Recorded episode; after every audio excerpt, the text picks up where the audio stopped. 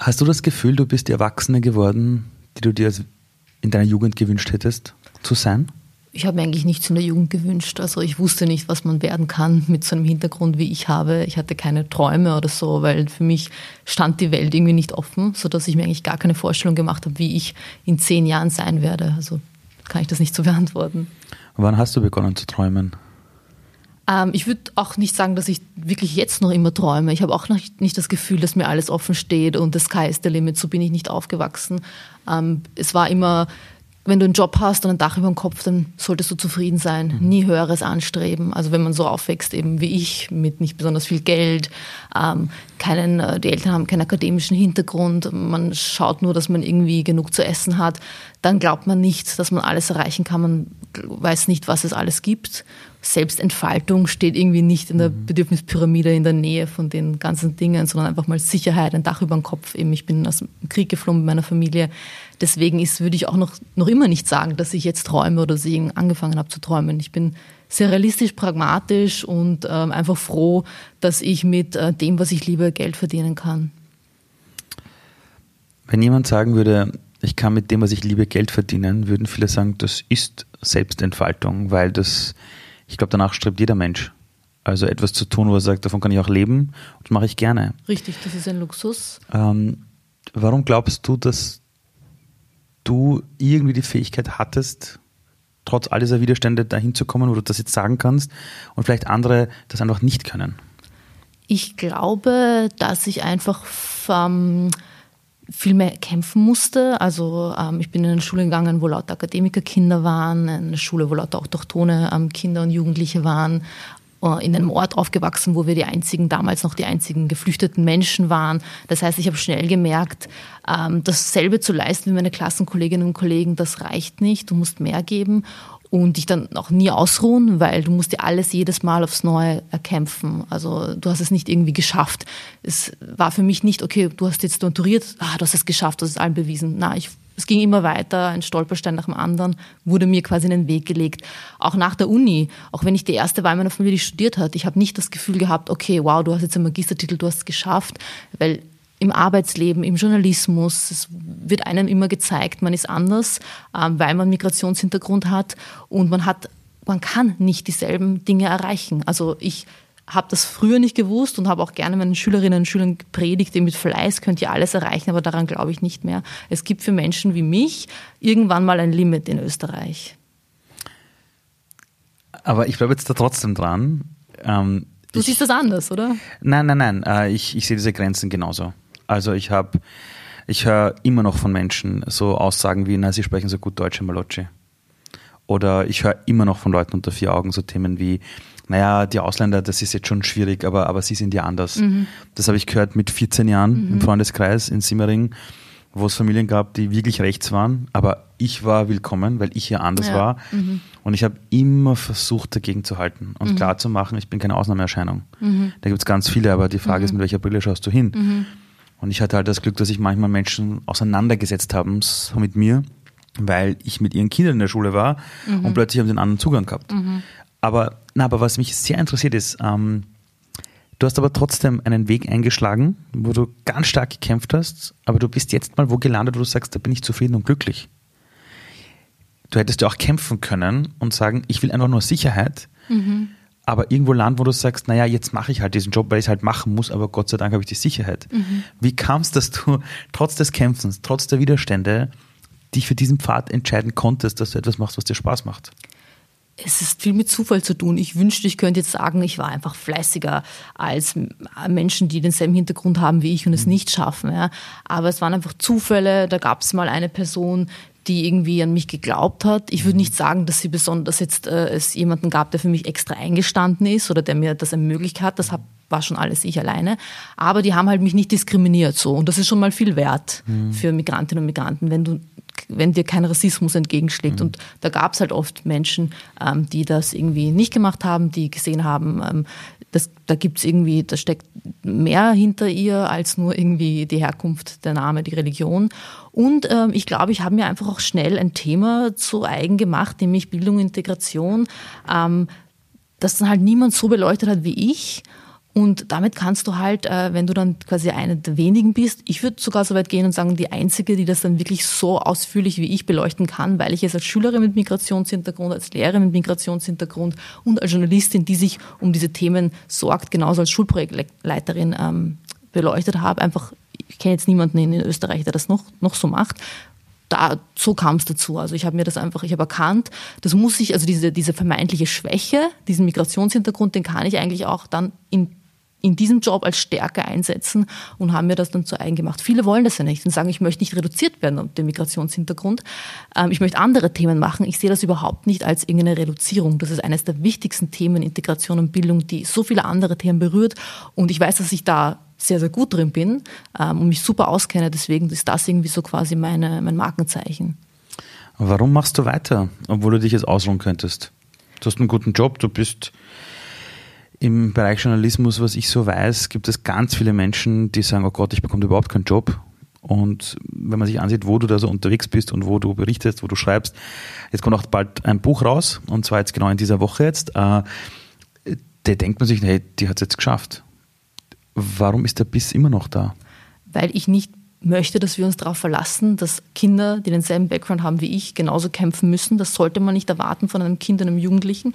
Also sie sollten wirklich genauso viel bzw. wenig gleich viel leisten müssen wie Menschen ohne Migrationshintergrund und ohne Eltern mit akademischem Background. Ähm, ich habe so viele Kinder und Jugendliche kennengelernt, die so großartig sind, äh, die wirklich Träume haben und Ziele und wo ich wusste, ähm, nach einer Woche mit ihnen, das wird schwer, dass sie das erreichen, weil unser Bildungssystem und die Schule so ausgelegt ist, dass diese Kinder scheitern. Und wenn die können sich nicht also die haben nicht diese Reichweite, die ich jetzt habe. Und es wäre, also wenn man einmal in die Augen dieser Kinder blickt, dann kann man jetzt nicht sagen, okay, ich mache jetzt einfach mein Ding, ich habe es eh geschafft, ich muss jetzt nicht mehr über sowas reden. Ähm, nur weil es eine, ein paar von uns sozusagen schaffen, heißt das nicht, dass wir jetzt zufrieden sein sollen mit dem, was, was wir haben, sondern da gibt es Leute, die haben nicht die Chance zu reden. Vielleicht haben sie auch nicht das Selbstbewusstsein zu, zu, zu reden. Das hatte ich auch früher nicht. Deswegen mache ich mal derweil meinen Mund auf und, und ich möchte nicht sagen, dass ich für sie rede, aber ich versuche äh, dass man ihre Stimmen hört. Ich versuche den Blickwinkel auf ihre Stimmen zu lenken und deswegen mache ich weiter. Was ist deine früheste Erfahrung mit Widerständen, an die du dich zurückerinnern kannst? Ähm, ich weiß, als wir nach Österreich gekommen sind, als bosnische Flüchtlinge, da war ich ganz klein, aber meine erste Erinnerung ist, dass dann irgendwie Leute sich gewundert haben, wieso meine Mutter eine Goldkette trägt. Wir können doch nicht so arme Flüchtlinge sein, weil sie hat eine Goldkette. Dabei war das irgendwie die einzige Erinnerung, die sie von meinem Vater hatte, der noch im Krieg war.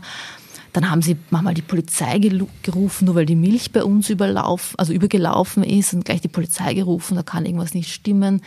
In der Schule ähm, dann ganz, ganz stark, ähm, als ich die Volksschule beendet habe, also äh, vierte Klasse Volksschule, wo bei allen in der Klasse klar war, die kommen jetzt an die, ans Gymnasium und bei mir war es irgendwie, obwohl ich lauter Einser hatte, so auf einmal, hm, naja, vielleicht soll sie auf die Hauptschule oder an die Sonderschule wie meine Cousins.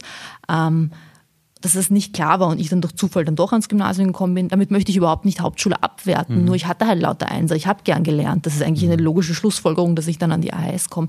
Da habe ich gemerkt, irgendwie wird es vielleicht nicht so leicht. Und dann an der AHS selber, wo dann eine Deutschlehrerin meinte zu mir, sei doch froh, dass du ein befriedigend hast auf die Schularbeit. Deutsch ist nicht deine Erstsprache. Und mir aber ganz klar war, dass ich den, in dem Aufsatz eine Eins verdient hätte, weil der super war, weil ich wusste, wie gern ich schreibe und jetzt als Deutschlehrerin rückblickend wäre das locker ein sehr gut gewesen. Und da habe ich einfach gemerkt und das zieht sich dann weiter bis in den Journalismus, bis jetzt. Also Widerstand ähm, erfahren, also erfahre ich eigentlich ganz, ganz oft und man muss aber sich anschauen, ich bin weiß, ja, äh, ich bin, ähm, man sieht, ich, mein Migrationshintergrund sieht man mir nicht mal an. Also wenn mhm. selbst ich quasi äh, auf sowas stoße, wie geht es Menschen, die nicht weiße mhm. Hautfarbe haben, beispielsweise? Bist du wütend? Ähm, ich bin wütend. Ja, ich, ich finde es komisch, wenn man nicht wütend wäre.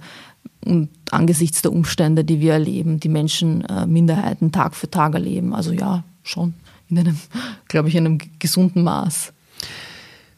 Ich habe dich kennengelernt, da warst du beim Biber mhm. äh, als Journalistin tätig. Mhm. Dann habe ich irgendwann irgendwie so mitbekommen, aha, du bist jetzt Lehrerin. Und man dachte, okay, cool. Und dann wieder so, aha, wieder in den Journalismus. Mhm. Ähm, warum gab es, also, also erzähl mal, wie es dazu kam mhm. überhaupt. Ich habe Lehramt studiert, Deutsch, Psychologie und Philosophie, die zwei Fächer, und bin dann irgendwie in den Journalismus geraten, zufällig zum Biber. Das war auch das einzige Magazin, in das ich geraten hätte können, weil Menschen mit meinem Nachnamen haben sonst in anderen Zeitungen und Magazinen in Österreich keinen Platz. Das heißt, damals war das eigentlich auch nur möglich, im Biber zu starten, wo die anderen Redakteurinnen und Redakteure noch kompliziertere Namen hatten als meine. Und dann hat nach dem Studium, ich habe parallel studiert, hat mein, also der Chefredakteur damals gesagt, möchtest du nicht einfach mal als Journalistin Vollzeit arbeiten? Lehrerin kannst du ja immer sein. Das habe ich dann gemacht, weil er mir ein Angebot gemacht hat, was ich sozusagen nicht ablehnen konnte. Ich durfte nämlich ein Schulprojekt mit aufbauen. Mhm. Gemeinsam mit Journalistin sein durfte ich das Biber Schulprojekt Newcomer leiten. Mhm. Und das war, das waren die besten drei Jahre meines Lebens. Ähm, karrieretechnisch, äh, also äh, beruflich gesehen, nicht karrieretechnisch, sondern diese, dieses Projekt zu leiten, diese Jugendlichen kennenzulernen, das aufzubauen, gemeinsam mit jungen Menschen und Journalistin sein, also meine zwei Traumjobs verbinden, das war einfach so großartig und ich bin echt dankbar für diese Chance, ähm, die der Simon Krawagner mir damals gegeben hat. Warum hast du Lehramt studiert? Ich meine, damit kannst du nichts Gescheites machen, sagt man in der Welt. Du verdienst kein Geld, Ansehen der Lehrer, pff, ist gleich hinter Staubsaugervertreter. Ja, in Österreich, das stimmt. Außer seit Corona, wissen wir, dass das ja. auch ein bisschen Arbeit ist. ähm, ja. Ich meine, in einem Land, wo jeder nicht nur Fußballexperte ist, sondern auch Bildungsexperte ist, warum wird man da Lehrer oder Lehrerin? Es hat so viele Gründe. Ähm, irgendwie wusste ich, ich arbeite gern mit Jugendlichen zusammen. Also ich war selber eine Jugendliche, als ich maturiert aber ich habe das, ich, ich, wusste, das mag ich. Also ich, ich, ich habe schon sehr früh gebrannt auch für diesen Job. Ähm, ich hatte auch ähm, ein, ein paar Lehrer, wo ich gesagt habe und Lehrerinnen, ah, die machen das so leidenschaftlich, das muss ein großer, großartiger Job sein, das möchte ich auch. Ähm, und ich habe auch dann gemerkt, und es gibt so wenig Lehrerinnen, mit denen ich mich aber identifizieren kann. Also wenig Lehrer mit Migrationshintergrund, äh, wenig Lehrer mit muslimischem Background und Lehrerinnen. Und dann habe ich mir gedacht, äh, ja, wieso mache ich das nicht einfach? Also ich, ich lieb's, ich finde, es braucht solche Menschen wie mich. Ähm, und dann habe ich das gemacht und äh, bin, würde nach wie vor noch immer dasselbe studieren. Wenn du dir den Job eines Lehrers oder einer Lehrerin ansiehst, wie viel Prozent ist wirklich Wissensvermittlung und wie viel Prozent ist, ich weiß nicht, jugendliche Stärken, Dasein, eine Bezugsperson sein? Also wie würdest du das sehen, diese Rolle mhm. eines Lehrers oder einer Lehrerin? Ich würde sagen, in der Praxis wirklich 70 Prozent jugendliche Stärken äh, und 30 Prozent Wissensvermittlung. Im Studium ist es umgekehrt. Oder würde ich sagen, 90 Prozent bist du getrimmt, Wissen zu vermitteln und 10 Prozent also didaktische Vorlesungen und Übungen. Mhm. Vielleicht hat sich das geändert. Ich habe 2015 abgeschlossen. Hoffentlich hat sich geändert. Ich fürchte nicht. Aber ja, so würde ich sagen, in der Praxis ist es mehr sich kümmern um Jugendliche, ihnen Selbstbewusstsein geben, Probleme besprechen. Es gibt ja immer so viele Sachen, also sie haben so viele Fragen, die sie mit sonst niemandem besprechen mhm. und so viele manchmal verquere Weltanschauungen, die du natürlich behandeln musst. Du kannst nicht irgendwie in der Pause hören, dass jemand was Antisemitisches von sich gibt und dann aber im, im Unterricht denken, na, aber ich mache jetzt Deutsch. Natürlich greifst du das dann auf mhm. und machst dann, kannst es natürlich verbinden irgendwie im Unterricht, aber du machst sehr viel Probleme besprechen ähm, und, und hoffst irgendwie, dass du einwirken kannst und ihre, ihren Horizont erweitern kannst. Du warst ein Jahr Lehrerin mhm. und dann bist du in den Journalismus. Hast du irgendwas verändert in der Zeit bei Jugendlichen? Ja, also bei aller Bescheidenheit, ich habe so tolles Feedback bekommen von den Jugendlichen, nämlich anonym, äh, ganz anonym am Computer geschrieben, ohne Namen, sodass ich schon glaube, dass es authentisch und ehrlich war. Und das waren Dinge dabei, die waren so, also ich habe mir das natürlich aufgehoben und, und lese da manchmal rein, wenn ich irgendwie einen, einen schlechten Tag habe, weil mich das so motiviert, wo sie geschrieben haben, ähm, Sie haben uns ernst genommen. Sie sind eine der ersten Lehrerinnen, die wirklich uns was von der Welt beigebracht hat. Ähm, wegen Ihnen, also Ihretwegen, habe ich ähm, mir vorgenommen, im Sommer dieses und jenes Buch zu lesen. Also da waren Dinge dabei, wo ich äh, echt gedacht habe, das war mir gar nicht klar, dass ich so einen Impact hatte auf sie. Und ich treffe noch immer ein paar Mal Schüler und Schülerinnen von mir zufällig auf der Straße. Und allein, dass sie sich freuen, mich zu sehen, dass sie nicht irgendwie Kopf senken und weglaufen und hoffen, äh, ich sehe sie nicht, sondern auf mich zukommen und sagen, ah, Frau Professor, sagen sie noch immer, wie geht's Ihnen, was machen Sie jetzt, wir vermissen Sie. Also das ist natürlich, ich glaube, ich habe was verändert. Ähm, aber mir war halt klar, ich habe bestimmte Anzahl von Klassen und ich bin in dieser Schule und es hat mir nicht gereicht, so großartig es war. Ich fand, es verdienen eigentlich viel mehr Jugendliche als nur die in meiner Schule, dass ich irgendwie Probleme artikulieren kann und dass ich irgendwie ihre Probleme größer aufzeigen kann. Und da muss ich, ich zurück in den Journalismus, weil man da einfach mehr erreichen kann und die Missstände irgendwie aufgreifen kann und nicht nur in einer Schule, in ein paar Klassen verändern kann. Du hast während der Corona-Krise sehr gut darauf hingewiesen, dass die Jugendlichen, die vorher schon die Bildungsverlierer waren, in der Corona-Krise mehrfach drauf gezahlt haben. Jetzt weiß ich aber auch, dass wir in Europa in einer Welt leben, in der alle sagen, das Bildungssystem passt so nicht. Also jeder hat eine Meinung dazu, stimmt auch irgendwo. Ähm, kann, also aus deiner Erfahrung, wo kann man denn realistisch ansetzen? Ich meine, wir haben ja gesehen, dass es ging. Auf einmal gab es Laptops, als klar wurde, es gibt ein paar Schülerinnen, die haben keine Laptops, hat das Ministerium oder die, Länder, also die Stadt Wien beispielsweise, Laptops zur Verfügung gestellt für Schüler und Schülerinnen. Also das sind Dinge, ah, da geht's auf einmal. Dann hat man gesehen, dass die Lehrerinnen ähm, auch wirklich intensiveren Kontakt hatten mit den Schülern und Schülerinnen und plötzlich erfahren haben, wie die denn daheim leben. Und sowas hätte auch schon vorher passieren sollen. Also es ist ganz wichtig, dass Lehrer und Lehrerinnen wissen, unter welchen Umständen ihre Kinder, da, äh, ihre Schüler und Schülerinnen daheim lernen, wie es denen geht. Und in, und in der Corona-Zeit haben sie das quasi kennenlernen müssen. Ja? Also da haben sie teilweise im Video-Chat äh, gesehen im Hintergrund, dass die fünf Geschwister da auch noch sind. Und diese Beziehung ist aber unglaublich wichtig. Das heißt, äh, das sind Dinge, also die persönliche Beziehung zwischen Lehrerinnen und, und, und den Schülerinnen ähm, und dass man denen die Ressourcen dann zur Verfügung stellt, wo man draufkommt, da fehlt was. Also das, das hätte früher passieren können. Ähm, und ich glaube, was wir auch sehen jetzt, ist, dass wir nicht darum, also ich, für mich überhaupt ganz wichtig, Ganztagsschule, weil wenn wir jetzt sehen, daheim gibt's für diese Kinder und Jugendlichen niemanden, der ihnen helfen kann, teilweise nicht mal einen eigenen Schreibtisch, aber mhm. auch jetzt kognitiv, die Eltern haben keine Ressourcen zu helfen, da gäbe es eigentlich nur noch die Ganztagsschule, mhm. die wirklich ein Ausgleich wäre für diese Schüler und Schülerinnen, weil dann könnten sie vor Ort genau dasselbe erfahren wie alle, die die Ressourcen daheim haben und wir würden uns nicht mehr verlassen dass die Kinder das haben, was sie nicht mitbringen. Also aktuell gehen wir von dem Zustand aus, dass jedes Kind daheim Eltern hat, die ihm helfen können und ein eigenes Zimmer, einen eigenen Schreibtisch, einen eigenen Computer und Internet. Das ist der Normalzustand. Das heißt, nur wer diesen Zustand mitbringt, kann es schaffen.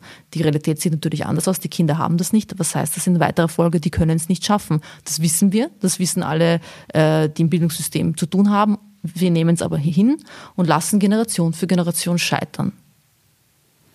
Warum hört man dir zu? Ich weiß gar nicht, ob man mir zuhört. Also ähm, ich äh, versuche hinzuweisen, aber ich finde, es passiert eh wenig. Also ich habe vor ein paar Jahren einen Artikel rausgebracht, Generation Haram, wo es gegenüber die Verbotskultur beispielsweise muslimischer Teenager, wo es so eine riesengroße Welle dann gab, wo sich Politiker und Politikerinnen mit mir treffen wollten, habe ich gern gemacht, aber wo nichts passiert ist danach. Wo ich mir dachte, ah ja, okay, es war gut für jetzt medial irgendwie ein bisschen aufgreifen und vielleicht ähm, für die nächste Wahl irgendwie das als Thema anzustreifen, aber es hat sich nicht viel geändert. Die Jugendlichen haben sich zum Glück von selbst geändert, beziehungsweise die Lehrerinnen und Lehrer haben das aufgegriffen, aber ähm, die Politik nicht. Also die Frage ist, wer hört mir zu ähm, und wer sind das die, die auch wirklich was verändern?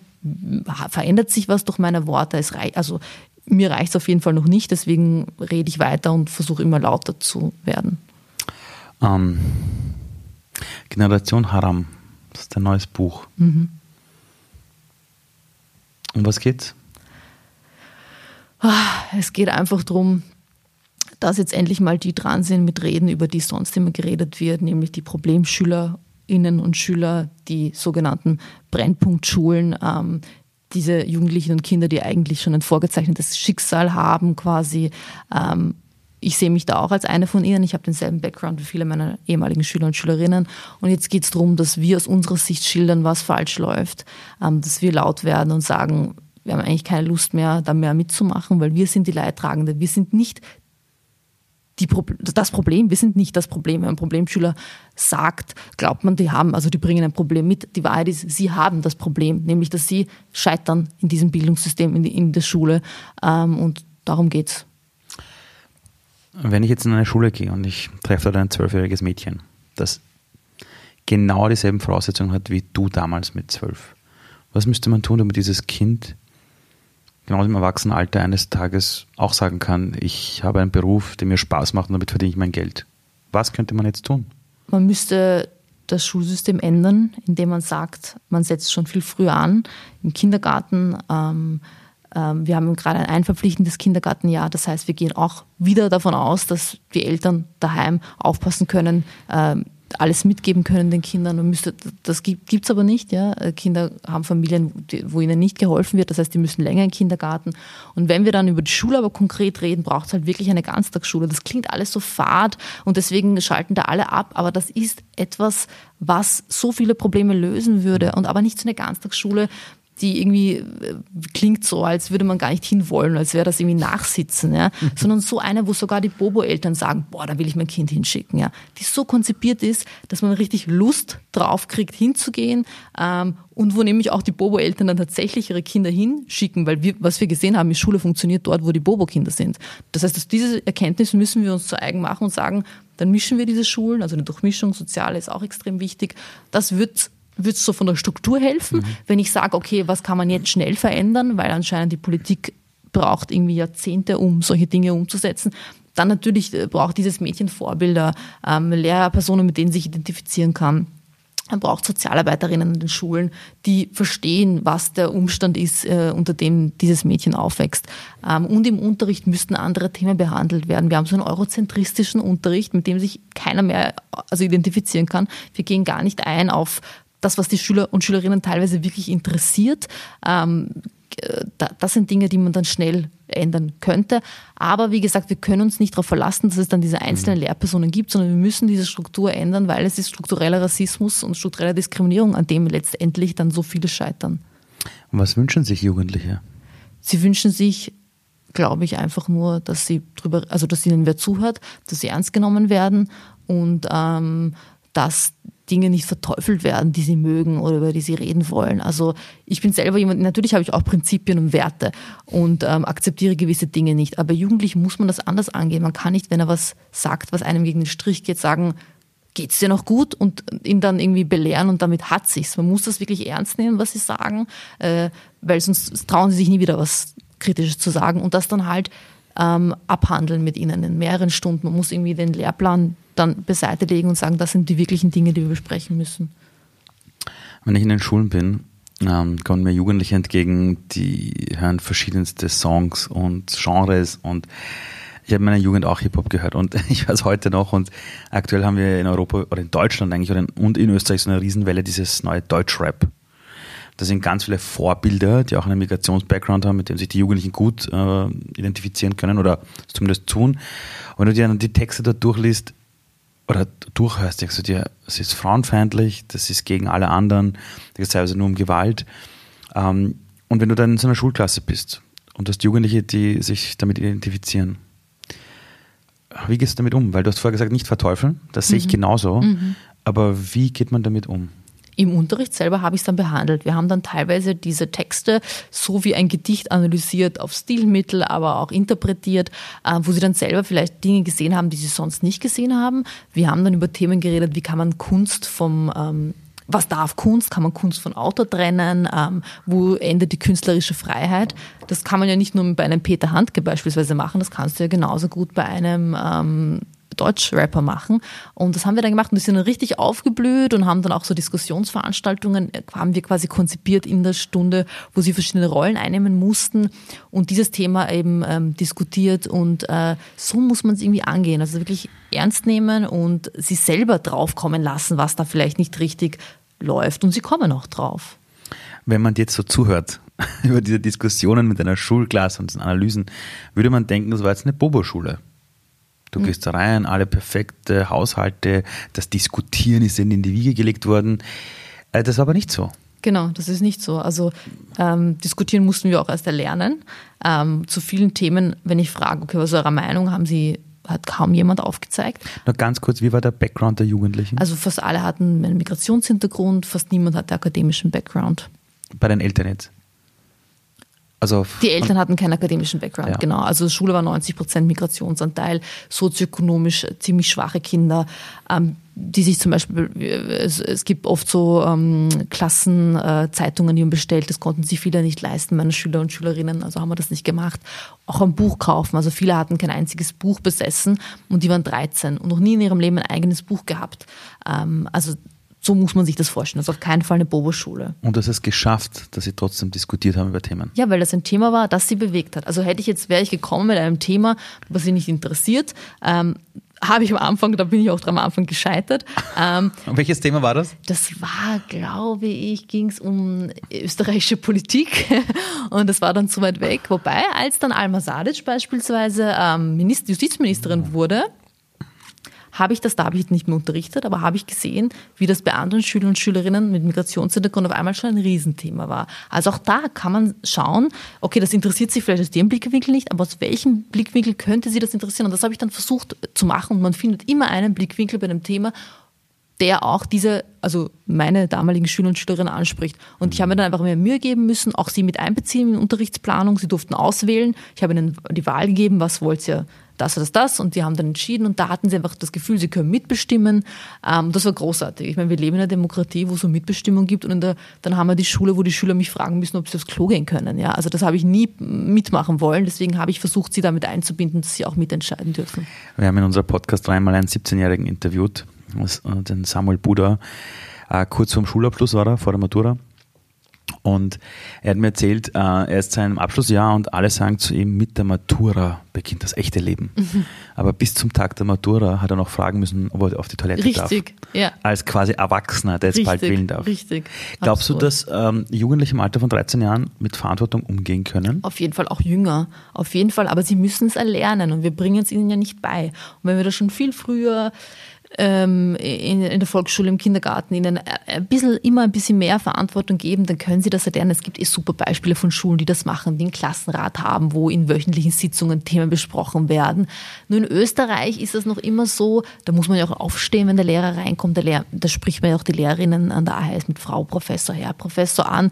Also da will man auch diesen Unterschied bleibt, also man möchte festhalten an diesem Unterschied. Ich mhm. wollte nie, dass meine Schülerinnen aufstehen müssen, wenn sie, wenn ich reinkomme. Ich wollte, dass sie die Powerpose einnehmen, weil ich dann irgendwie äh, auch Powerpose, das ist dieses Superwoman, ja ah, genau, das, ah, wie super. Superman oder Superwoman, weil eben äh, Studien zeigen, dass dann Schüler und Schülerinnen viel selbstbewusster sind und bessere Leistungen bringen und sich öfter aufzeigen trauen.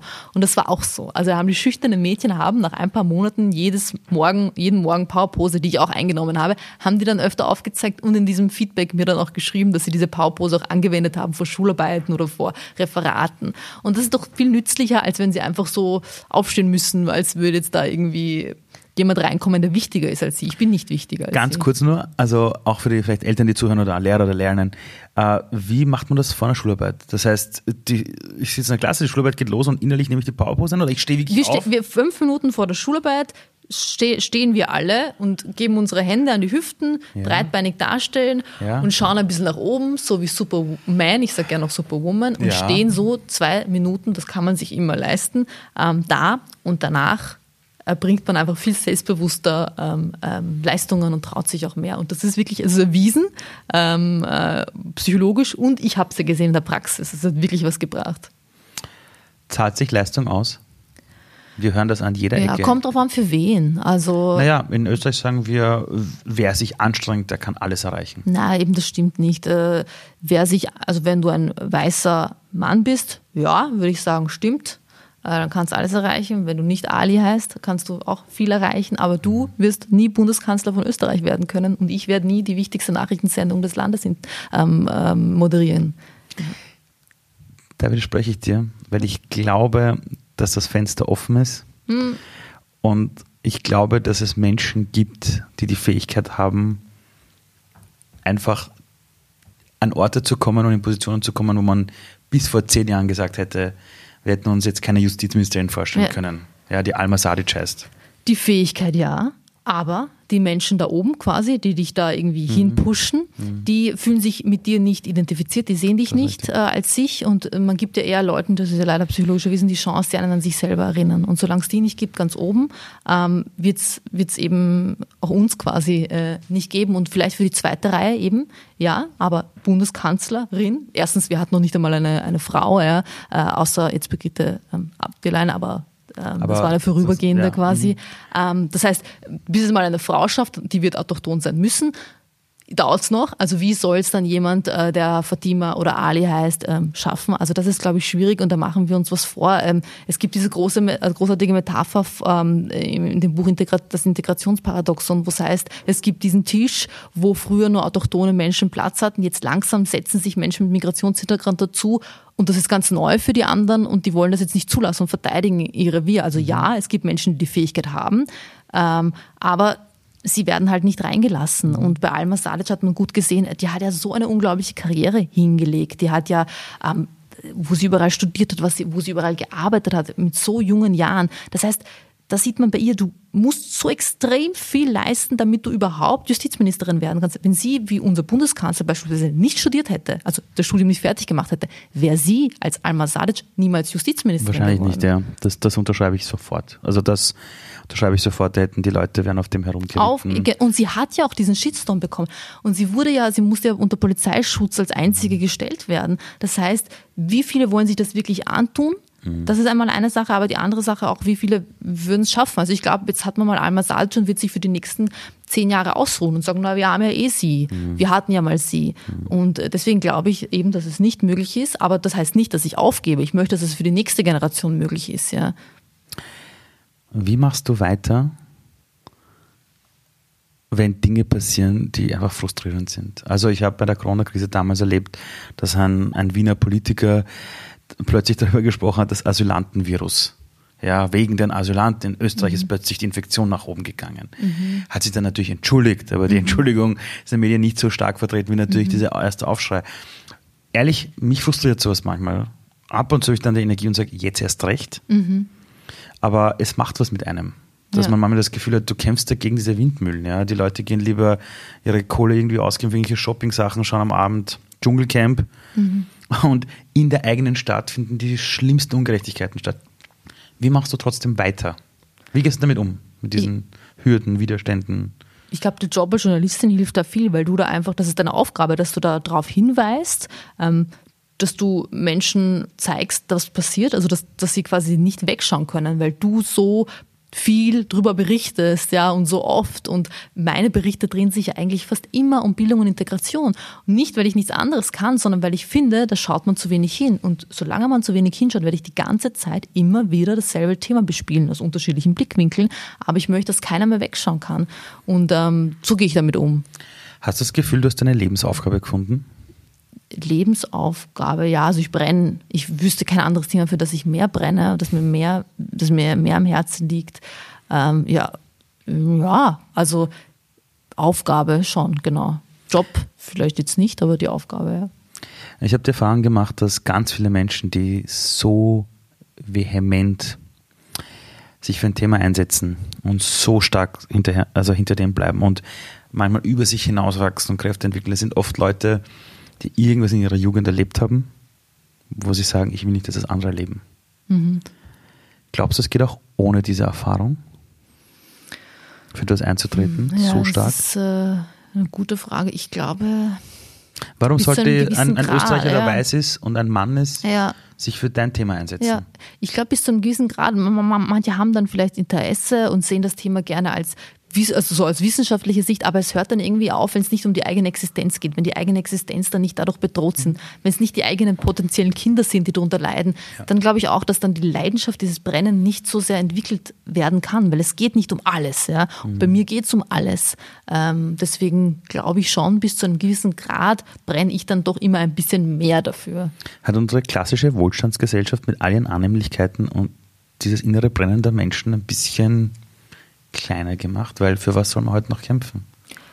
Also wenn jetzt nicht die Klimakrise mm. war, wäre oder die Corona-Sache, wozu seine Stimme erheben? Ja, ich glaube auch, dass, dass es einfach, ähm, dass viele sich, dass es viele gar nicht sehen, welche Probleme es gibt, welche Missstände es gibt und ähm, dass sie sich auch nicht so, nicht alle haben die Empathie, um sich dann hineinzuversetzen können äh, in die Probleme und könnte sein, ja. Aber andererseits haben wir dann wieder diese Jugendlichen Fridays for Future, die dann wieder mhm. sowas auf die, aus dem Nichts sowas auf die Beine stellen. Also ich lasse mich auch gern äh, überraschen und, und an, an, mir was anderes zeigen. Ähm, sind wir in Europa weltoffen? Wir haben seit 70 Jahren Frieden, alle reden ein Europa, dann kommt die Flüchtlingskrise mhm. und wir merken, es, es, gibt keine Flüchtlingskrise, es gibt eigentlich eine Krise der Solidarität unter den mhm. Ländern.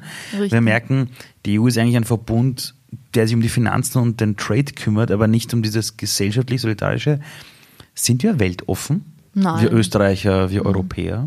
Na, vor allem, was ist jetzt weltoffen wäre. Also weltoffen im Sinne, ich mache ein Erasmus-Semester in Chile, yay, ja. Also das glaube ich, und arbeite irgendwie ein halbes Jahr ähm, in einem in Kinderheim und bin dann wieder weg und lasse die Kinder mhm. traumatisiert zurück oder machen so. Machen noch ein ja. Foto für Instagram. Genau, machen wir war. richtig. Das wahrscheinlich würden sich viele Menschen ins Weltoffen sehen und bezeichnen, aber dann hört es beim eigenen Nachbar auch ja, auf, ja. Und man beschwert sich, dass da irgendwie sechs Leute und wow, die Türken, die haben so viele Kinder und die sind so laut. Also, hm, ja, also es ist ein bisschen so eine Doppelmoral. Mhm. Deswegen, na, ich glaube nicht nicht, ja, sind wir nicht wirklich.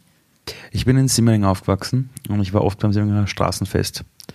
Und da gab es da damals von verschiedensten Parteien auch immer so Stammtische. Und ich habe, als ich erwachsen war, mich auch immer äh, an den Stammtisch gesetzt von der, von der FPÖ, weil ich mitreden wollte. Weil ich noch verstehen wollte, was da los ist. Mhm. Und unter vier Augen oder so, wenn du mit ein paar Leuten redest, das sind also alle Menschen, egal an was die glauben und denken, unter vier Augen sind das alles Familienväter, das ist der Bruder, das ist die Schwester, du quatschst mit den Leuten, du hast ein gutes Auskommen, wenn du irgendwie ein gemeinsames Thema hast, dann ist einmal vielleicht Fußball oder mal was anderes. Aber dann plötzlich passiert etwas und dann geht es um eine politische Ausrichtung, wie man denkt, mhm. und plötzlich treffen da Welten aufeinander. Ähm, wie schließen wir diese Brücke, dieses weg von diesem, ne, die Trotteln, ja, äh, und die anderen sagen, na, die Idioten haben es nicht verstanden. Hast du kann man das in der Schule verändern, dass man sich trotzdem zuhört? Oder, oder wo kann man da ansetzen?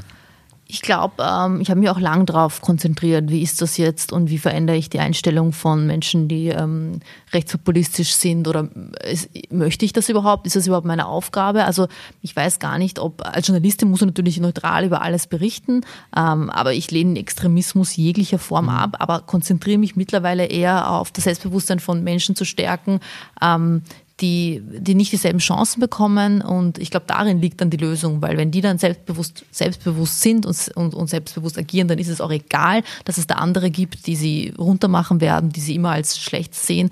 Wenn die dann nicht dran glauben, ähm, dann kann das eigentlich wurscht sein. Also ich bin gar nicht mehr dafür, dass man so sehr seine Energie darin steckt, andere zu überzeugen von seinen, also von den Dingen, auch mit rechten Reden ist ja auch so eine Sache, die jetzt wieder so einen neuen, ähm, auf, also neue Blickwinkel werden da ähm, ähm, gezeigt, dass es vielleicht gar nicht so gut ist. Also wir haben ja in Österreich auch ähm, viele Journalisten und Journalistenkollegen teilweise Identitäre interviewt, zu Wort kommen lassen, wenn man sagt, man muss ja alle zu Wort kommen lassen. Ich sage, mhm. das stimmt nicht, ja. Wenn jemand ähm, nationalsozialistisches Gedankengut propagiert, genauso wie ähm, ähm, islamistisches, ja, dann hat das eigentlich, dann brauche ich denen keine Bühne geben. Mhm. Ich konzentriere mich lieber auf Menschen, ähm, die, die einfach nicht die, die Gutes tun würden, aber nicht genug Selbstbewusstsein haben und denen dieses Selbstbewusstsein zu geben. Darauf konzentriere ich mich eher. Ähm, wenn jetzt jemand 35 Jahre alt ist, Österreicher, weiß, gutes Leben, gutes Einkommen, alles passt, hat einen Vollzeitjob und denkt sich irgendwie, naja, was kann ich tun? Welche Antwort hättest du? Hm, also seine eigenen Privilegien reflektieren. Also es ist oft so, auch bei Linken sozusagen, jetzt in links, ja. Ich aber, schon, ja, ähm, ja, ja. Was äh, viele Menschen verstehen sich unter links, ist so, dass sie glauben, okay, ich bin ja nicht rassistisch, ja, und die verstehen nicht, wenn ich sage, allein die Frage, woher kommst du wirklich, ist nicht okay, ja. Mhm viele sagen dann, na, ich lasse mir das nicht vorwerfen. Ich habe 2015 einem Flüchtling geholfen. Ich bin sicher nicht rassistisch.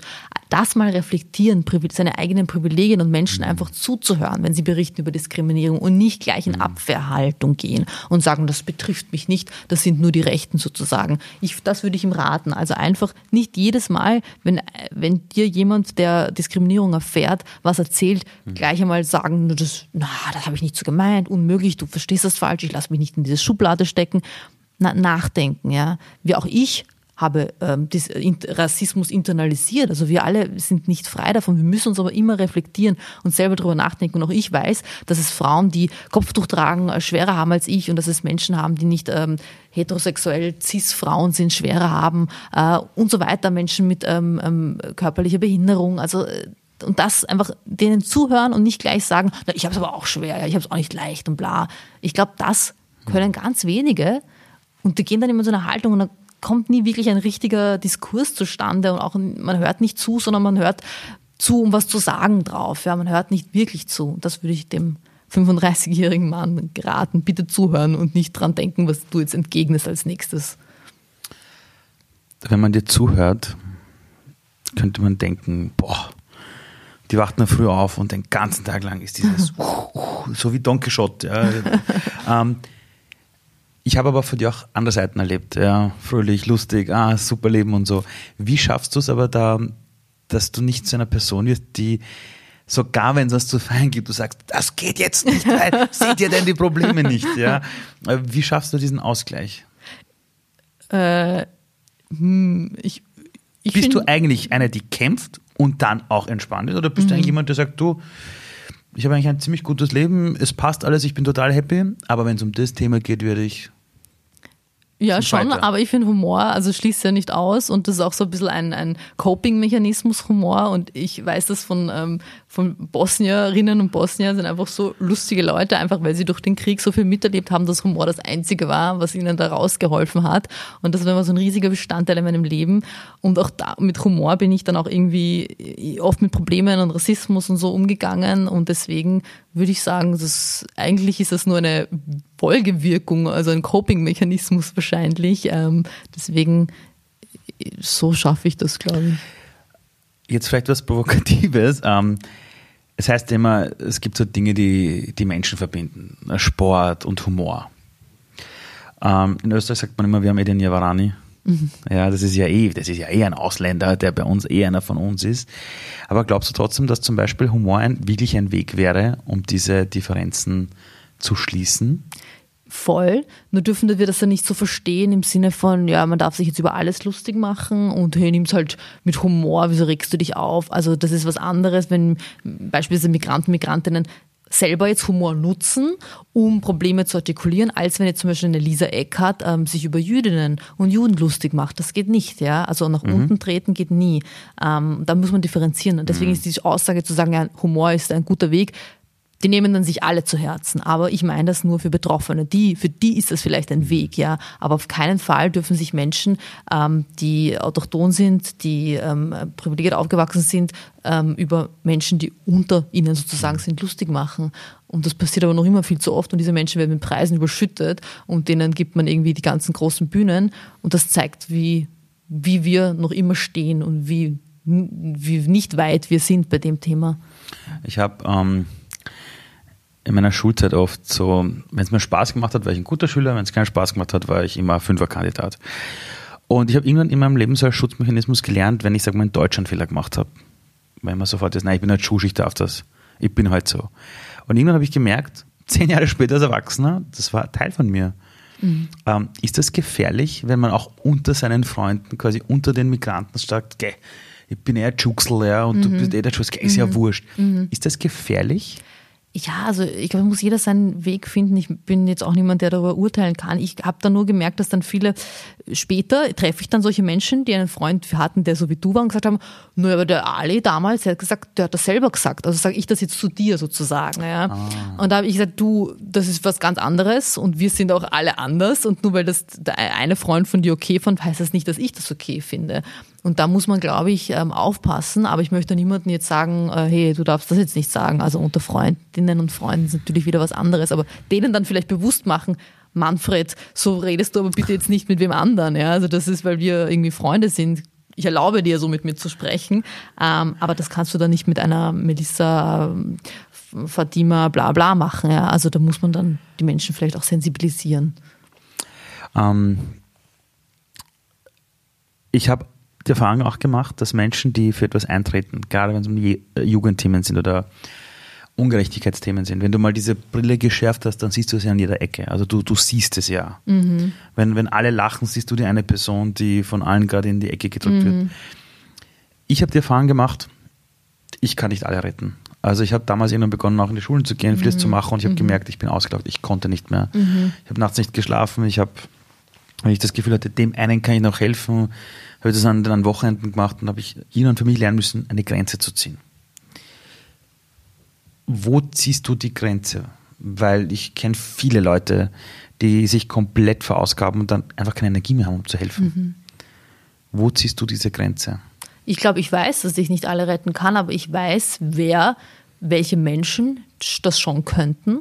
Und ich versuche eben da in diese Richtung diese Menschen da zu sensibilisieren und ihren Blick dahin zu schärfen. Ja? Also ich muss es ja nicht alleine machen. Aber meine Aufgabe ist es, den anderen, die das nicht sehen oder nicht sehen wollen, die Augen zu öffnen und damit sie gezwungen sind, hinzuschauen und nicht mehr wegschauen können und sagen, wir wussten nicht, dass es diese Probleme an den Schulen gibt, dass Migrantinnen und Migranten diese Probleme haben.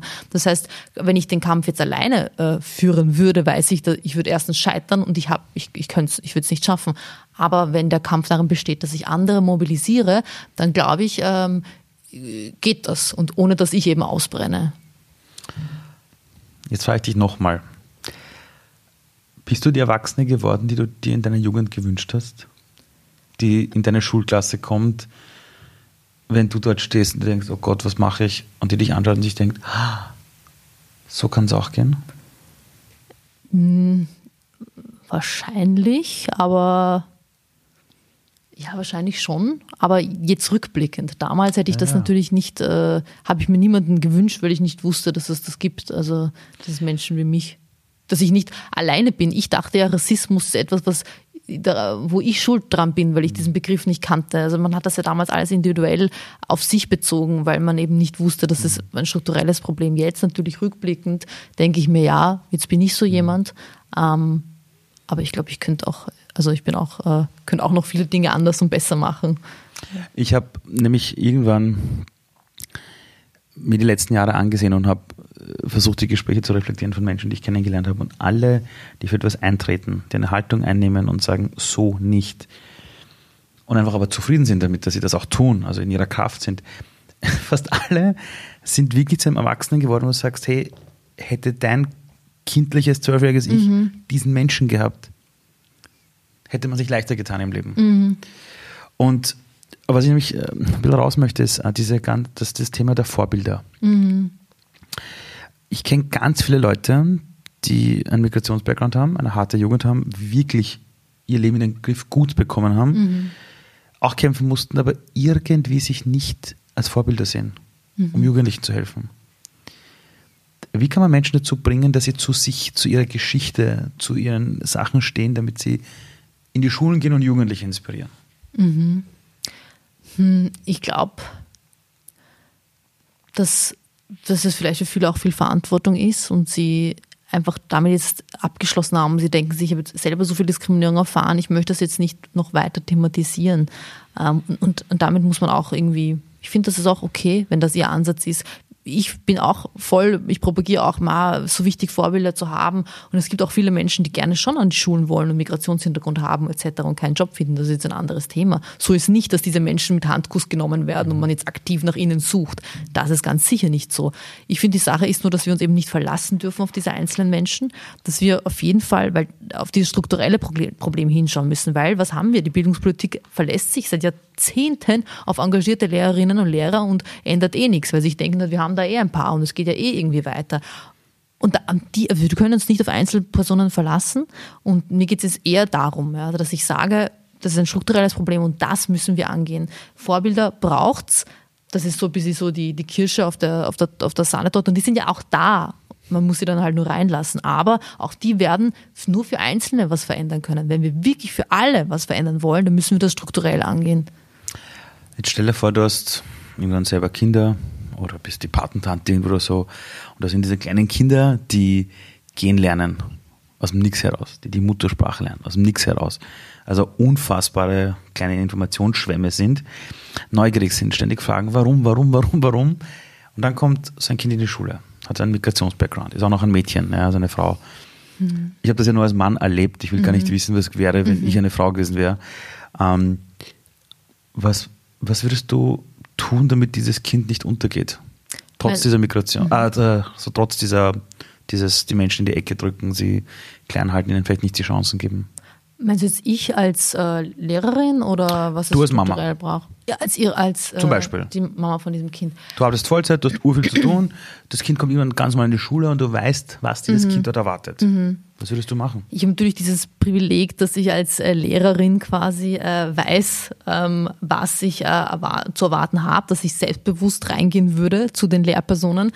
Und äh, da würden sie sich wahrscheinlich nicht so viel trauen wie bei Eltern, die ähm, im ähm, äh, Putzen, die äh, am Bau arbeiten, wo sie wissen, deren Eltern können mir gar nichts sagen. Das ist natürlich wieder was anderes. Ich würde gar nicht so viel machen müssen, glaube ich. Deswegen würde ich gar nicht, äh, ich würde schauen, dass mein Kind in eine Schule geht, ähm, wo, also auf keinen Fall eine Privatschule, sondern eine Schule, wo Menschen aus unterschiedlichen sozialen, sozioökonomischen ähm, ähm, Systemen kommen. Und ich würde schauen, dass sie in der Klasse, wenn es in der Klasse Menschen gibt, also Kinder, deren Eltern eben keinen akademischen Background haben, so wie ich, ähm, dass sie einfach äh, gemeinsam mit versucht, diesem Mädchen oder diesem Burschen ähm, gemeinsam zu lernen oder äh, die, einfach sich zu kümmern, ja, nicht in der Schule sitzt und, und die Einser bringt und das ist ihre Aufgabe, sondern sich um, um die Klassenkolleginnen und Kollegen zu kümmern, die das nicht mitbringen und nicht so auf, sie rettet die jetzt, sondern voll auf Augenhöhe, aber eben checkt, okay, sie haben etwas, was ich nicht habe und ich habe was, was sie nicht haben und wir können uns da was ausgleichen. Das würde ich eigentlich äh, als Mama von so einem Kind schauen, weil mein Kind bräuchte nicht viel.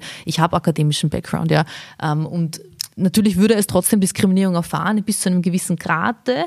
Ähm, da würde ich versuchen, eben das Selbstbewusstsein mitzugeben und zu sagen, ähm, das ist ein du hast etwas mehr, ja, und nicht weniger als die anderen. Ähm, du kannst eine Sprache mehr und du kannst stolz drauf sein, etc. Das, aber ich glaube, es bräuchte in meinem Fall, weil ich eben selber Lehrerin bin, nicht so viel wie bei anderen. Und die Power Pose ab dem dritten Die Lebensjahr. Powerpose, sobald es gehen kann. Also meine kleine Tochter wird jetzt 14 Monate alt und äh, die lernt gerade gehen. Also das, Oh. das sind gerade so die Schritte und die steht jetzt schon manchmal Ja, so da und ja. hält sich fest. Und ich habe immer gesagt, ich muss nur schauen, dass sie sich das beibehält. Ja, Ja, also ja nicht abtöten, das Ganze. ja. Ähm, was würdest du in deinem Leben anders machen? Wenn du, wir kennen ja diese Frage, Ja. Mhm. reist zurück in die Welt, in, der, in der Geschichte vor 10, 20 Jahren. Gibt es irgendwas, was du mit deinem jetzigen Wissen früher anders gemacht hättest? Mhm. Ja, ich hätte, ähm, früher war ich einfach ähm, dankbar. Also Dankbarkeit ist eine sehr wichtige Eigenschaft. Mhm. Aber ich war dankbar sozusagen, dass ich überhaupt hier sein darf, weil ähm, Ah, ich hatte nicht, der Bittstellerin. Genau, genau. Ich hatte nicht das Gefühl gehabt, ähm, ich darf genauso viel erwarten wie Menschen, die ähm, keinen Migrationshintergrund haben. Ich dachte, ich muss immer still sein, buckeln sozusagen, dankbar sein. Und ähm, das hat sich dann einfach auch gezeigt, dass ich nicht immer den Mund aufgemacht habe, wenn mir irgendwie Ungerechtigkeit äh, widerfahren, wenn ich Ungerechtigkeit widerfahren habe. Und da hätte ich das vielleicht anders gemacht, früher den Mund aufgemacht ähm, und nicht immer irgendwie quasi gefallen wollen, sozusagen den autochthonen ähm, Menschen, weil ich Angst hatte, dass sie mich sonst äh, diskriminieren. Also einfach selbstbewusster sein. Woher hast du dein Selbstbewusstsein? Ich glaub, Weil ich habe ja. das, also ich hoffe, ich, ich setze mich jetzt nicht in 20 Teufelsnester. Ich denke mal, mit dir legt man sich ja noch nicht an. Na, also da legen sich weil über du, viele mit weil mir du, an. Weil du da irgendwie so stehst für diese Generation der ungehörten Jugendlichen. Ja. Aber woher kommt dieses Selbstbewusstsein? Na, ich habe irgendwie mir irgendwann gedacht oder gesehen, äh, Menschen in meinem Alter, die jetzt keinen Migrationshintergrund haben, akademischen Hintergrund, die haben ein unglaubliches Selbstbewusstsein, also in der Branche auch kennengelernt. Ähm, und da haben wir gedacht, äh, wieso sollte ich das nicht auch haben? Ich bringe noch mehr mit sozusagen. Ich habe ihre Perspektive plus eine weitere. Ähm, das heißt, da gibt es Dinge, auf die ich äh, stolz sein kann, ähm, die ich gut kann, die ich besser kann als sie. Wieso sollten nur sie ein Selbstbewusstsein haben? Also da habe ich mir dann eigentlich viel abgeschaut. Und manchmal, wenn ich noch immer nervös bin, und das ist ja oft halt auch einfach äh, fake it till you become it, ja. Ähm, ist ja auch oft so, dass du eben auch die Powerpose ist ja nichts anderes. du stehst so lange so da, bis du das wirklich glaubst. Und ich habe mir dann früher oft bei so Vorträgen, bei Dingen, wo ich dachte, das kannst du nicht, Melissa, gedacht, was würde ein weißer, mittelalter Mann jetzt denken und tun. Der würde nicht denken, "Ma, das kannst du nicht. Der würde sagen, äh, na sicher kann ich das. Wer, wenn nicht ich?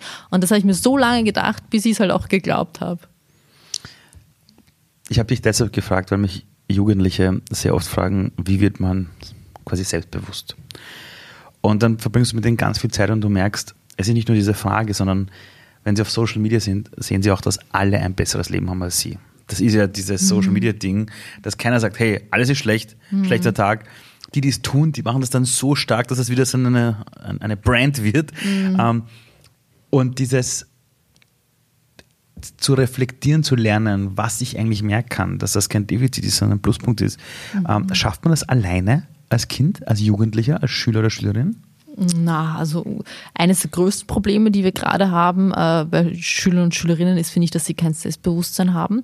Und das zeigt sich dann, dass sie das versuchen, mit anderen Dingen zu äh, ersetzen, indem sie dann gefährliche Weltanschauungen propagieren, Frauen unterdrücken, also andere kleiner machen, die noch unter ihnen stehen, sozusagen, weil ihnen das Selbstbewusstsein fehlt. Und das schaffst du alleine nicht. Du brauchst wirklich jemanden, am besten ein System, das an dich glaubt, mhm. wo du gepusht wird, wo das ausgeglichen wird.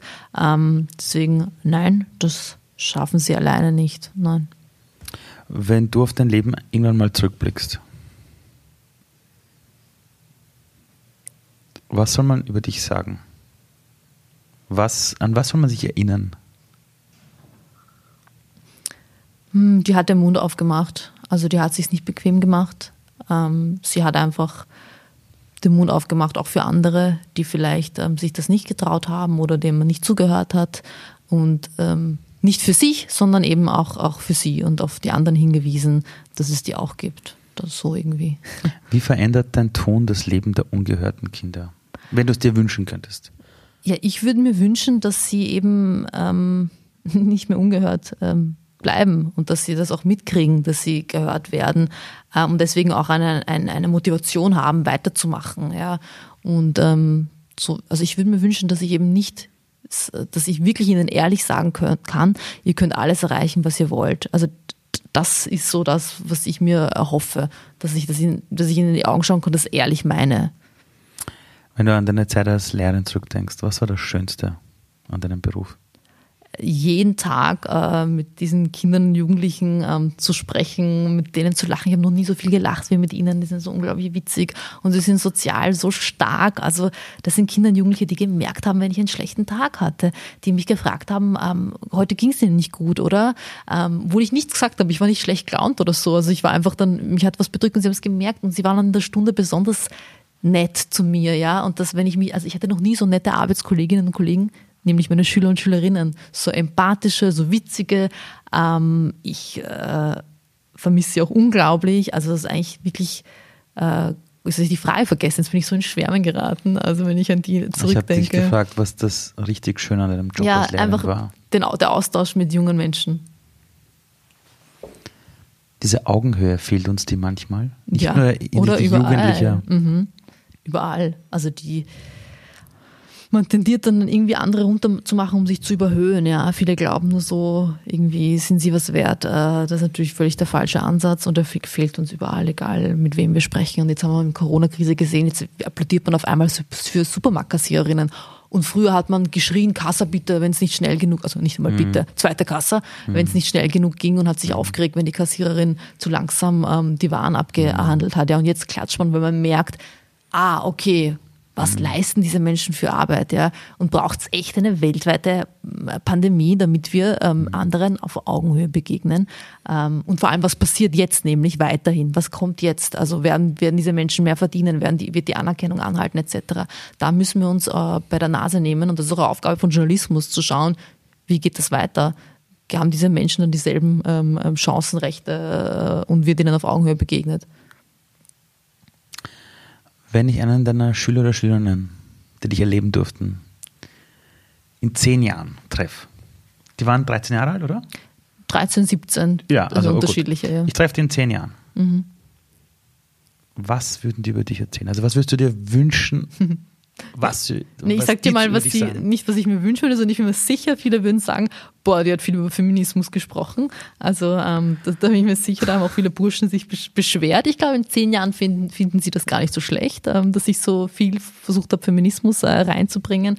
Ähm, ich glaube, sie werden sagen, ähm, dass die, ja, dass die, die hat uns einfach behandelt, so wie, äh, ja, so also als wären wir genau, als wären wir genauso viel wert, was sie nämlich auch sind, ja. Sie hat uns nicht als, als so irgendwie von oben herab behandelt, sondern ähm, als wären wir einfach, äh, hätten wir dasselbe erreicht wie sie oder so. Also ich glaube, das werden sie sagen, dass ich sie auf Augenhöhe, ihnen auf Augenhöhe begegnet bin. Also das wünsche ich mir gleichzeitig, aber ich glaube auch, dass es, so, dass es wirklich auch so war. Was wären deine, die Claudia Stöckel fragt das immer bei bei Frühstück bei mir sonntags, die fragt immer die Menschen, was sind deine letzten Worte? Nee. Irgendwann mal. Oh Gott. In 100 Jahren. Meine letzten Worte. letzten Worte, was werden die sein? Puh, was sind deine, weißt du's? Geil was. Na echt? Ich, ich, ich würde fix sagen, das war, das war eine geile Party. Boah, was würde ich sagen? Es ist nicht vorbei oder irgendwie hört nicht auf. Ich glaube, es ist nicht vorbei. Ja. Nicht, weil ich jetzt an Le nicht jetzt so Leben nach dem Tod gemeint, Ja. sondern das, der Kampf, das weiterhin hinschauen, es hört nicht auf. Ist es, ist es es wirklich wert, ein Leben lang für etwas einzustehen? Ja, was sonst? Was macht man sonst mit seinem Leben? Ich wüsste gar nicht. Was machen Menschen, die nicht einstehen für etwas den ganzen Tag lang? Auf jeden Fall. Ist es eine Sache, die dich glücklich macht? Zu wissen, ich bewege was, ich stehe für etwas ein. Ich bewahre Haltung in einer Welt, wo es sehr leicht ist, sich im Konsum oder Dingen zu verlieren. Glücklicher wäre ich, wenn ich nicht dafür einstehen müsste, wenn das schon alles großartig wäre und ich könnte irgendwie für eher so luxuriösere Dinge sozusagen einstehen und nicht so wirklich Existenzielles. Das macht mir eher Angst, als dass ich glücklich bin drüber, dass ich 2020 noch für sowas einstehen muss, für Chancengerechtigkeit. Eigentlich macht mich das nicht glücklich, sondern ziemlich ernüchternd und traurig. Hast du das Gefühl, dass du heute ein Vorbild sein kannst für ganz viele andere Menschen, die sagen, hey, die geht da auch diesen Weg, obwohl wir 2020 haben, das will ich auch machen. Ja, puh, kann sicher, äh, sollte nicht sein. Ich finde nicht, dass sie genauso viel leisten müssten wie ich. Also das, ich möchte gar nicht, dass ich jetzt dieses Vorbild bin, weil wir haben ja in Österreich dann diese Vorzeigemigranten. Da gehören du und ich auch dazu. Und da nimmt man uns gerne her und sagt, na schau, die haben es geschafft. Also gibt es ja gar keine Diskriminierung. Und das ist ein Blödsinn. Ja? Also wir haben es unter einer Anstrengung geschafft. Ich weiß nicht, ich möchte nicht für dich sprechen, aber unter einer Anstrengung, die ich keinem anderen Siebenjährigen zu 13-Jährigen, 18-Jährigen wünsche. Deswegen na, eigentlich, ich möchte nicht, dass mein, mein Werdegang als vorbildlich äh, hingenommen wird. Also ich kann dir sagen, wenn ich in Schulen bin, ich kann auch sogar die Präsentationen zeigen, dann bist du immer eine von den sechs Personen, die ich herzeige als Vorbild. Echt? Und ich merke, dass dann später meistens die Mädchen zu mir kommen und sagen, das wusste ich ja gar nicht, dass das geht. Mm, ja, das stimmt. Ich habe jetzt vor drei Wochen einen Livestream gemacht mit äh, 500 Jugendlichen. Und da gibt es eine Slide, da bist du drauf. Welches Ja. Foto hast du genommen? Das muss mir zeigen. ich habe auf Google, glaube ich, das erste oder zweite hoffe, genommen. Und dann erzähle ich aber auch die Geschichte und, und da erzähle ich ganz viel darüber, dass einfach diese Widerstände uns aber dazu manchmal bringen, dass wir Dinge über uns selbst erfahren oder Wege einschlagen, die wir so nicht eingegangen wären. Und Hm. ich bin auch immer das Beispiel, dass ich sage, wenn jemand trainiert und er will einen größeren Muskel haben, Mhm. dann wird dieser Muskel nur größer, indem man mehr Widerstände nimmt, also mehr Muskeln, also mehr, mehr Gewichte sich Mhm. aufhalst. Und erst wenn du mit mehr Gewichten trainierst, entwickeln sich quasi irgendwelche Muskeln in deinem Körper. Mhm. Und Lebenserfahrung manchmal, die du brauchst, um für Dinge einzustehen, entsteht eben durch diese Rückschläge, die du im Leben hast. Mhm. Und dass dein Name vielleicht Murat ist und deine Eltern nicht alle Möglichkeiten haben, das hast du dir nicht ausgesucht. Mhm. Aber vielleicht ist das manchmal auch eine Art Vortraining für das, was du später mal leisten kannst. Und ich denke mal oft, die Leute, die so viel leisten, übersehen, was sie für eine Vorbildwirkung haben. Und zwar nicht für die, die sagen, das sind die Vorzeigemigranten, sondern genau für das 13-jährige Kind, das sagt, das ist möglich. Welchen Ratschlag würdest du dir deinem zwölfjährigen Ich mitgeben? Das habe ich bei What to Do schon mal beantworten müssen. Ja. Da war es an das Was habe ich, da- 14-jährige Ich. was hab ich da gesagt? Das verändert sich immer wieder bei den Menschen Ja, interessanterweise. Aber was würdest du jetzt deinem Kind, also wenn du vor deinem eigenen. Kind, 12, 13, 14, Unterstufe, Mhm. was würdest du dir selber mitgeben?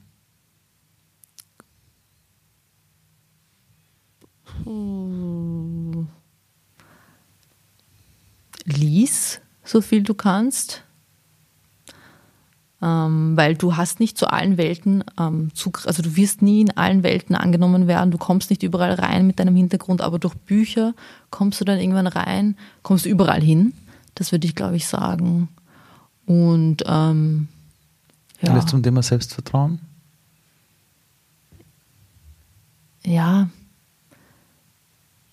sag mal du, was du sagen würdest, vielleicht komme ich dann drauf, ich habe, ich hab, mein Leben hat einmal nur verändert, dass ich war in Geografie urschlecht, weil es mich einfach nicht interessiert hat. Mhm. Ja. Ich wollte nicht vor einer China-Karte stehen und da irgendwie Flüsse auswendig lernen, weil Ja. Mhm. ich hatte null Bezug zu dem Land. Und ich habe einen Lehrer gehabt, der hat, und, und so meine Noten waren immer so drei, vier, also mhm. drei oder vier. Mhm. Und hat irgendwann hat er zu meiner Mutter gesagt, wissen Sie, machen Sie sich keine Sorgen, der Ali ist ein harter Knochen. Mhm.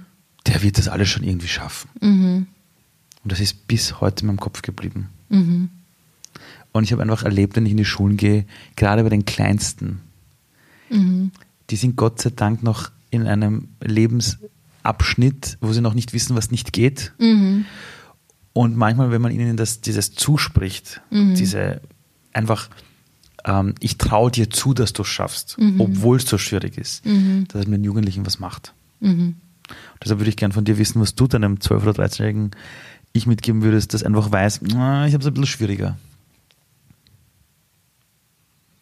Wir haben Zeit. Du wirst es schaffen, aber damit wird es nicht getan sein. Also du wirst dich nicht ausruhen können und ähm, Menschen wie du äh, werden sich eben nicht darauf ausruhen können. Also hören, also glaub nicht, dass die Grenze dann erreicht ist, sozusagen. Gib dich nicht damit zufrieden, was die Mehrheitsgesellschaft für dich vorgesehen hat.